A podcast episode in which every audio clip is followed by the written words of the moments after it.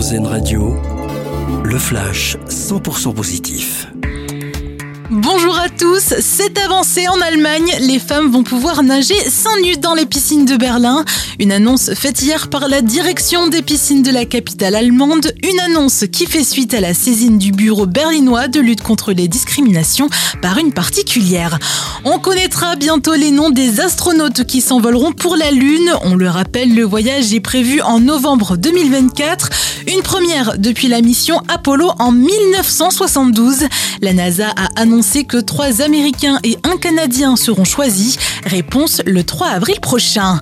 Un premier pas vient d'être franchi dans la lutte contre les armes à feu à New York. Un juge fédéral a interdit à 10 entreprises de vendre certains composants d'armes dans la grosse pomme. Objectif, protéger les communautés et sauver la vie des New-Yorkais.